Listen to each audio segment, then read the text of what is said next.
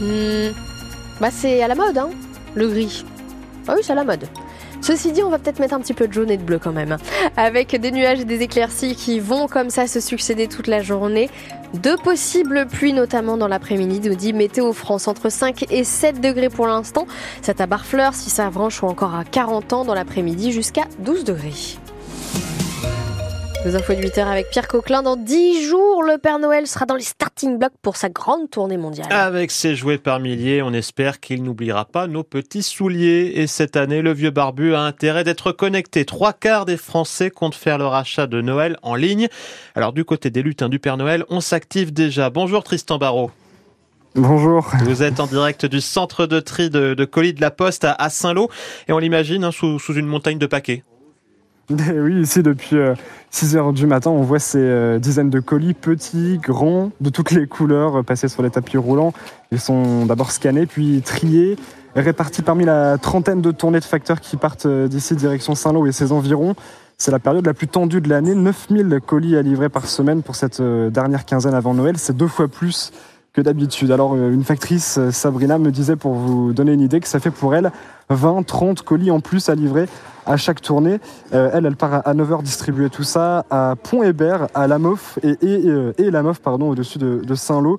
En fait, la Poste anticipe depuis 6 mois cette période à la plateforme logistique de Saint-Lô. 6 personnes ont d'ailleurs été recrutées en plus par rapport à d'habitude. Et puis Pierre, il y a évidemment ces lettres euh, qui sont triées euh, ici euh, aussi. Et, on voit passer en ce moment des, lettres de Noël, des lettres au Père Noël. Elles partent d'ici en Gironde, ensuite à Libourne, parce que c'est là-bas que le Père Noël leur répond. J'espère que qu'elle a répondu, que le Père Noël a répondu à votre lettre, euh, Pierre. J'espère aussi. Je, je l'attends la réponse. Merci beaucoup, Tristan Barrault. En direct du centre de tri de la Poste à Salon, on a retenu donc ce chiffre 9000 colis traités par semaine en ce moment, donc dans cette plateforme de tri. C'est une aide bien précieuse en, en cette fin d'année. Pôle Emploi qui a commencé hier à, à verser la prime de Noël à une partie de ses bénéficiaires. Ce sera demain pour ceux qui touchent le RSA. Parmi les nouveautés cette année, une majoration de 35% pour les familles monoparentales. Cette prime est destinée aux, ménages modestes. Elle va de 152 euros pour une personne seule à 535 euros pour un parent isolé avec quatre enfants. Eux ils ne sont pas invités pour le réveillon, mais, pourtant ils risquent de jouer les troubles fêtes, hein, les virus de l'hiver. Et les autorités craignent, Cyril Ardo, un scénario comme l'an passé avec une triple épidémie. La grippe est bel et bien là. La région Provence-Alpes-Côte d'Azur est la première en métropole à être en situation d'épidémie. D'autres devraient suivre puisque 8 sont en phase pré-épidémique. Le Covid aussi fait son retour avec une souche du virus très transmissible et des conséquences déjà concrètes. Selon Santé publique France, l'activité liée au Covid est en légère augmentation en médecine de ville comme à l'hôpital.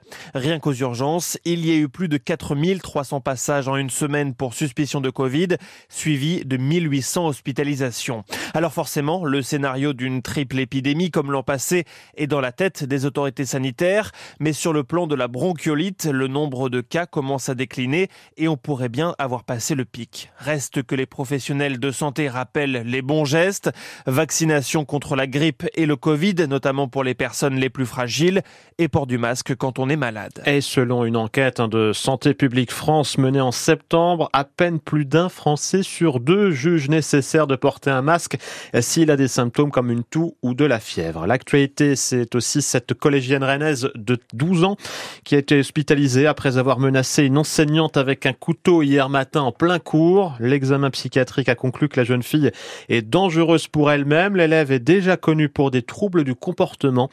Pas d'éléments de radicalisation, selon le procureur de la République. La collégienne avait indiqué vouloir faire comme à Arras, référence à l'assassinat du professeur Dominique Bernard par un terroriste il y a tout juste deux mois.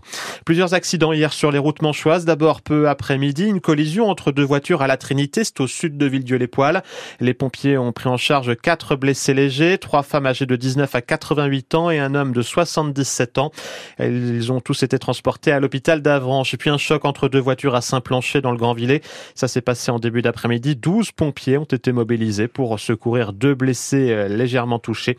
Il s'agit d'une femme de 22 ans et d'un homme de 34 ans. Ils ont tous les deux été évacués vers l'hôpital de Granville. Le difficile chemin du compromis sur la loi immigration. Et de nouvelles négociations ont lieu aujourd'hui entre la chef du gouvernement Elisabeth Borne et les dirigeants des Républicains avec en toile de fond cette commission mixte paritaire qui doit se réunir en début de semaine.